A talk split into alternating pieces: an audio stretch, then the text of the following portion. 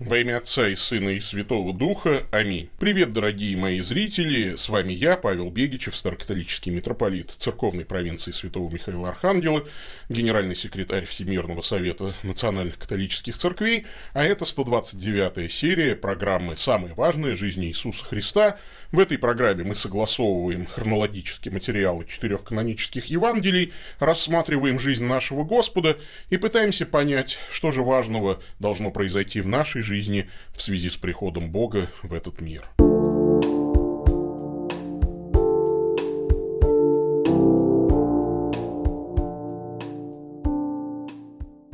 Передача жизни Иисуса Христа уже идет довольно давно, уже более 100 серий, как вы понимаете, 129. А это означает, что мы приближаемся уже к финалу земного служения нашего Господа Иисуса Христа. И сегодня мы начинаем отсчет от его последнего путешествия в Иерусалим, где ему надо будет пострадать, быть распятым и взять на себя грехи всего человечества и в третий день воскреснуть и так далее. И вот это уже начало путешествия. Хотя впереди у нас еще очень много передач, но тем не менее земной путь Иисуса Христа постепенно подходит к концу. Будет много еще его проповедей, то есть много еще что произойдет, еще очень много материала евангельского впереди, но хронологически мы близимся к финалу. И сегодня мы поговорим о духе, духе любви который должен жить в нас, в христианах. В сегодняшнем фрагменте Господь упрекает учеников, говоря, не знаете, какого вы духа. Не знать, какого ты духа – беда. Потому что часто люди говорят, что в них живет Дух Святой, что они водимы Духом Святым, но когда посмотришь на их реакции, на их поступки, кажется, что уж точно не Дух Святой их сюда повел точно сейчас они руководствуются чем угодно, своими плотскими желаниями, своими фантазиями, своими богословскими заблуждениями, но точно не Духом Святым не знаете, какого вы духа. Это упрек, повторюсь, апостолам, ученикам, которые уже довольно долго с Господом Иисусом Христом, которые слушают Его, понимают Его, не всегда правильно, но, в принципе, им дана уже великая сила, великая власть, они изгоняют бесов, они совершают чудеса, они благовествуют Царство Божие. Не знаете, какого вы духа. И, может быть, этот упрек – Господь может обратить и к каждому из вас. Не знаете, какого вы духа. А давайте проверим, действительно ли в нас живет Дух Христов, Дух любви, Дух Святой. Евангелие от Луки, 9 глава, с 51 по 56 стихи. Давайте прочитаем.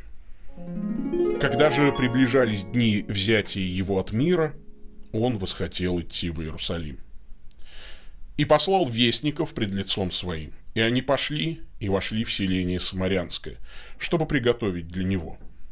Но там не приняли его, потому что он имел вид путешествующего в Иерусалим. Видя то, ученики его, Иаков и Иоанн, сказали, «Господи, хочешь ли, мы скажем, чтобы огонь сошел с неба и истребил их, как и Илья сделал?»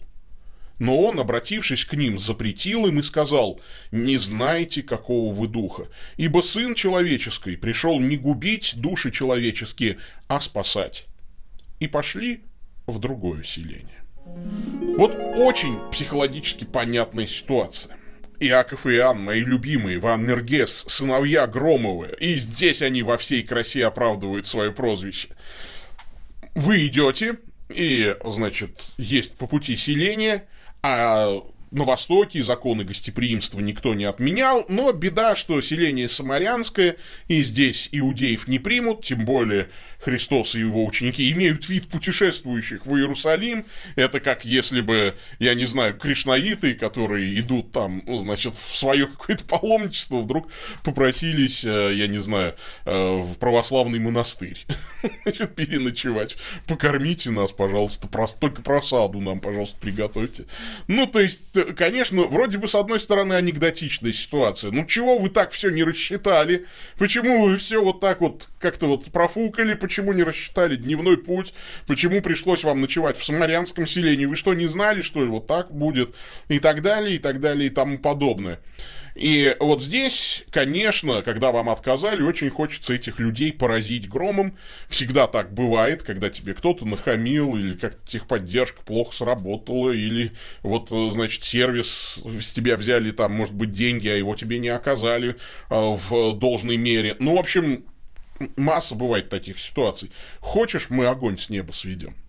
И вот Христос говорит, не знайте, какого вы духа. Потому что дух, который в Иисусе Христе, дух Христов, дух святой, это дух любви, дух спасения. Я пришел не губить души человеческие, а спасать, не мстить за зло, а спасать грешников.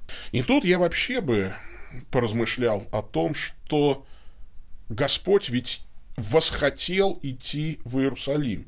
Он захотел, это воля. А воля в Троице одна, едина. То есть это была воля и Духа Святого. И он посылает вестников. И вот, кстати, очень интересно, здесь слово ангелы используется. Учеников своих называет он ангелами, хотя они тут же провалят экзамен и из ангелов превратятся в каких-то демонов. Скажут, давай, огонь, сойди с неба на этих грешников. Но каков же дух Христов? Каков же дух любви? Какие наблюдения мы можем сделать, вот читая этот текст? Ну, во-первых, дух святой ведет нас не всегда в приятное место. Может быть, еще и потому были напряжены ученики, что учитель-то их перессорился со всеми фарисеями. И самое бы время сейчас как-то затаиться, что ли, может быть, выждать, но он идет в Иерусалим. Приближались дни взятия его от мира. Начинаются его страсти.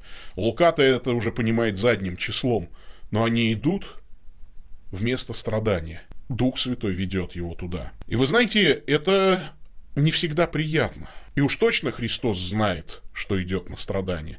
Ученики, может быть, только догадываются, ученики э, только ощущают, видимо, какое-то предчувствие нехорошее, а он знает – и все равно идет. Часто мы думаем, что если нам чего-то не хочется, или если нас впереди ожидают какие-то трудности, то это не Дух Святой точно. Нам кажется, что э, если Дух Святой нас ведет, то все должно быть безоблачно. Двери должны быть все распахнуты, дороги усланы ковровыми дорожками. И никаких страданий.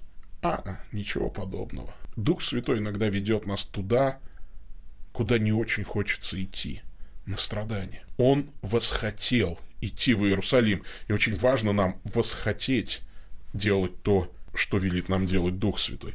Второе наблюдение. Дух Христов и Дух любви ведет нас не всегда к приятным людям. И даже не всегда в окружении самых комфортных людей. Апостолы, вот сколько уже, Нагорную проповедь уже было сказано, там, блаженны кроткие, блаженны нищие духом, они утешатся, уже сколько было сказано, да, там, вот, э, ударят тебя по щеке, подставь другую. Да нет, опять вылезут эти сыновья Громовы и скажут, а давай их всех там прожарим молнии с неба хорошенько. Ну, сколько можно говорить? Ну, не очень приятные ученики, даже единомышленники. А что уж говорить об этих хамах, которые нарушили все мыслимые человеческие законы гостеприимства. На Востоке это вообще немыслимо.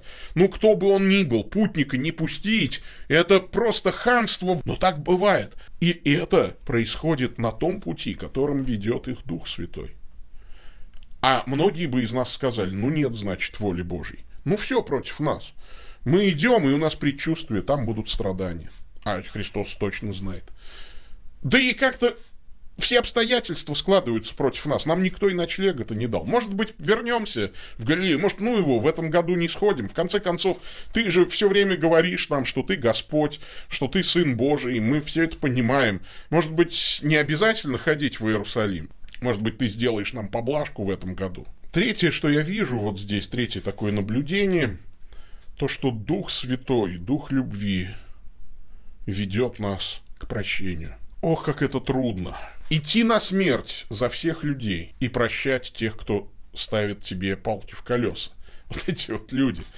Дальше будет, кстати, еще более серьезное испытание. Прости, мы бы не знают, что делают. Но вот это ведь началось здесь, на этом пути вот возле самарянского селения. Ты идешь умирать из-за этих самарян тоже. А они не пускают тебя даже на порог. Самое время возмутиться и присоединиться к сыновьям Громовым и сказать, да что это вообще такое?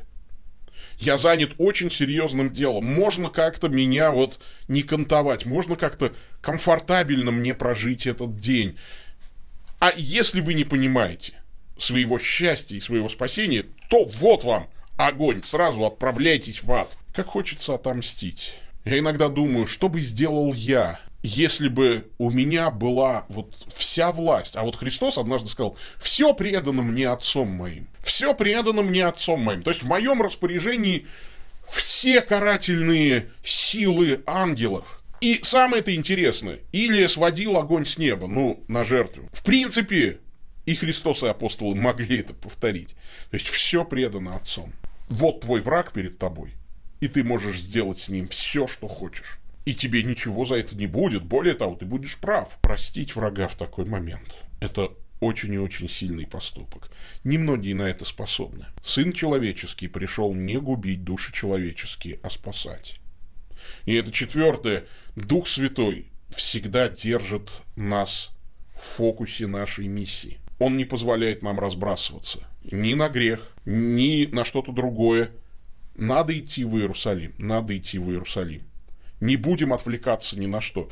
Некоторые служители Христовы думают, что они могут быть служителями Христовыми и еще там заниматься политикой, восстанавливать справедливость, там заниматься тем, другим и так далее, и так далее. Не случайно раньше служителям церкви не разрешалось заниматься светскими делами – Апостол Павел говорил, как, какой воин да, связывает себя делами житейскими. Вернее, он даже утверждает, никакой воин не связывает себя делами житейскими, чтобы угодить военачальнику. Это было бы глупо, там, если ты воин, но у тебя еще тут огородик, тебе надо идти на войну, военачальник говорит, встать в строй, а ты говоришь, ну, мне надо огород поливать, я сейчас полью огородик, потом встану в строй. Нет, нельзя разбрасываться. Ну и, наконец, мы видим, что Дух Святой поможет нам в каком-то альтернативном решении. И пошли в другое селение. Ну, не приняли тебя в этом селении. Ну и что? Он же вам уже давно говорил. Если вас не примут в одном доме, идите в другой. Не примут в этом селении, бегите в другое. В этом городе не примут. Идите в другой. Ничего страшного. Но продолжайте движение. Дух Святой даст вам какую-то альтернативу. Главное, вы не останавливайтесь. Продолжайте движение по воле Божьей. Вот к этому ведет нас Дух Святой, к верности. И пошли в другое селение. Можно было бы плюнуть, обидеться. Да, мы не будем сводить огонь с неба, но и дальше ни шагу не пойдем. Некоторые так э, ведут себя в служении Христу. Да, я чрезвычайно смиренный человек, конечно, мстить я за себя не буду, но и шагу дальше не сделаю. Как сегодня мало людей верных, которые не повернут, несмотря ни на что, которые будут искать другой путь, другое селение, если здесь есть преграда. Они не опустят руки, они будут верны Духу Святому и пойдут, пойдут дальше, пойдут через другое селение – потому что Бог ведет их. Это называется верностью. Хорошо, добрый и верный раб. Добрый прощает врагов, но верный идет дальше, идет до конца. И я желаю каждому из вас быть верными Богу, верными Христу. Господь с вами. Да благословит вас всемогущий Бог, Отец, Сын и Дух Святой идите в мире. Пока-пока.